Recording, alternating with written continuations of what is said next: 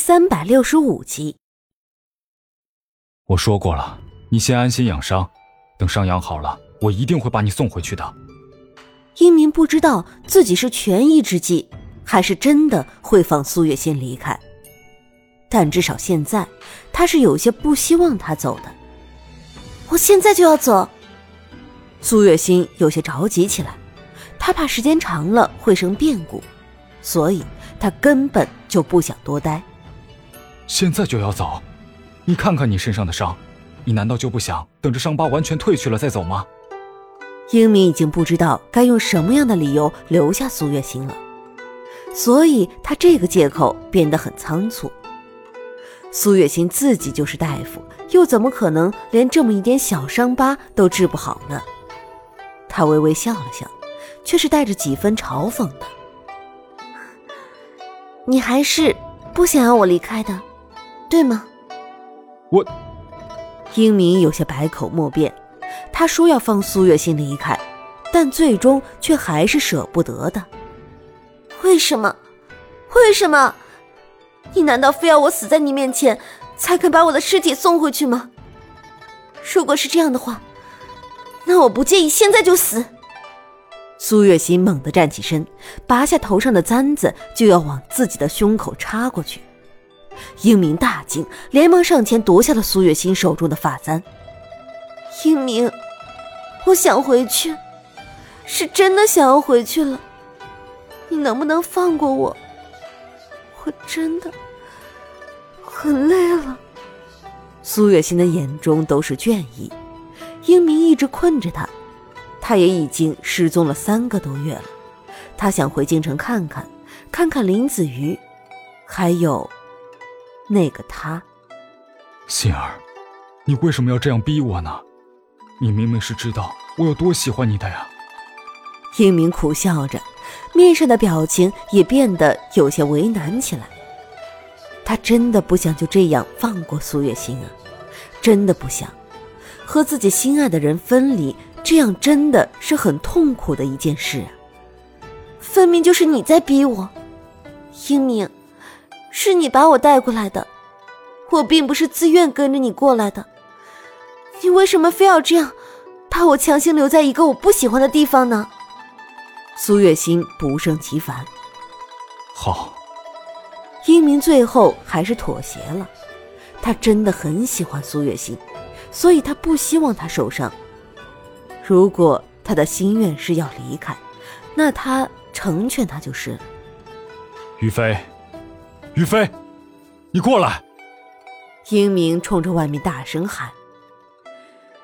于飞本来就在外面等着看戏，不过是碍于英明，他才没有直接进去。现在英明喊他，他当然是立刻就出现了。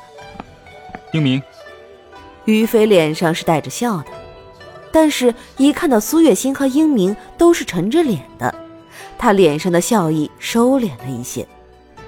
安排一下，把这位姑娘送出去吧。英明的面色不是很好看。显然是不情愿的，于飞也是不情愿的，因为他这里难得有这样绝色的姑娘治病，他还想和这位姑娘好好的交流交流感情呢，这怎么就要走了呢？为什么？于飞没能管住自己的嘴，一不小心就问了出来，结果两个人都是面色不善的看着他，于飞的面上有几分茫然。这是怎么了？怎么这两个人看起来都是一副他很多嘴的样子？叫你去办你就去办就是了，哪来这么多话？英明的眉头微微一皱，原本就不算是很好的心情越发的变得阴鸷起来。于飞无缘无故的被呵斥，有些委屈，但终究还是准备了些东西，和英明把苏月心送下山了。送走了苏月心，英明的心情不是很好。他想要跟着苏月心一起去，但是他又怕自己会忍不住把苏月心继续留下来，所以他只能克制住自己，没有跟着苏月心一起离开。喂，你不是很在乎那个小丫头吗？你为什么不跟着他一起离开啊？看着苏月心远去，于飞揶揄着道：“他不喜欢我。”英明的眸光有些黯淡。苏月心不喜欢他，是他这一生最大的痛。就算是他想要强行把他留下，也不过是留下了人，却留不住心。那又何必呢？你不是一直都相信日久生情吗？把他留在身边，日子久了，他一定会喜欢上你的。于飞轻笑着，半是认真，半是开玩笑的道：“我和父亲之间的嫌隙已经很深了，如果再继续下去的话，我怕他被我气死。”英明说的云淡风轻的，在看到苏月心的影子已经完全消失不见的时候，看向于飞：“我该走了。”你自己好好的待在这里吧。哎，你，于飞还想再说些什么，但是想来英明也不会听他的，于是他便作罢了。这一对应该就是只有英明一个人单相思吧？还真是一段孽缘。于飞无奈的摇了摇头，转过身便离开了。苏月心走出去了一段距离，回过头没有看到有人跟着他。这才彻底的放下心来，他吩咐马车夫快些赶路。苏月心得知要回到京城，自然是开心的，所以在路上的时候不断催着马车夫加快速度。终于在半个月之后就回到了京城。在这半个月里，苏月心一直在调养自己的身体。终于在快要到达京城的时候，身上的伤疤也完全的好了起来。小姐，今日京城里似乎很是热闹，你还是小心些吧。少主说过，把你送到京城外面就让你下车呢。马车夫小心的提醒着苏月心。苏月心轻声应着，把自己的脸用面纱遮住了之后，便缓缓的走下了马车。马车夫放下苏月心之后就离开了。而苏月心三月未曾回到京城，乍一回来的时候就被涌动的人潮推向了庆王府。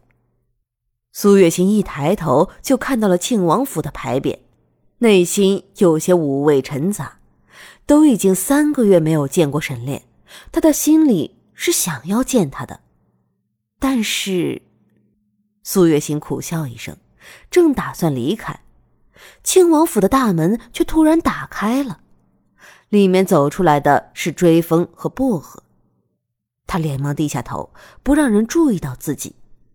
他不知道到底是出于什么样的原因，苏月心竟然控制不住自己的脚，缓缓的跟上了他们两个。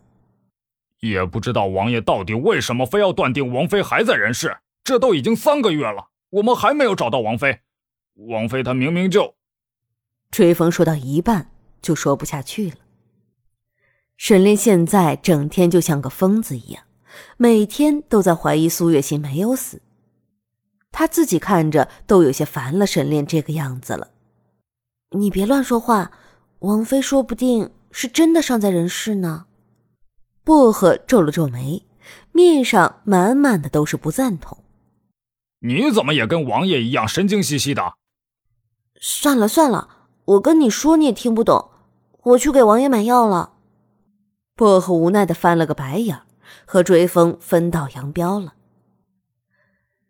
苏月心把两个人的谈话都听到了耳朵里，他想了想，最终还是决定先去丞相府。三个月都已经过去了，林子瑜恐怕早就已经被埋进了土里。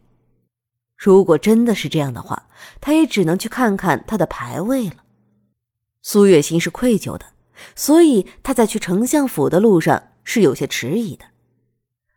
他缓缓的走到了丞相府的门口，借着劲儿从院墙翻了进去。出乎意料的是，他竟然在花园里看到了一个很熟悉的影子。苏月琴一下子愣在了原地，并且眼眶也渐渐湿润了起来。那个身影，那个身影分明就是林。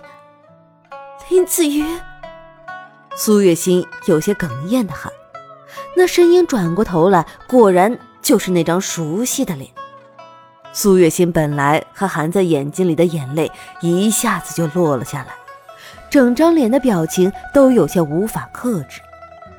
他不想这么哭的，但是在看到林子瑜的时候，他的眼泪就怎么也止不住了。姑娘，你是谁？这样闯入在下的府邸，可是迷了路？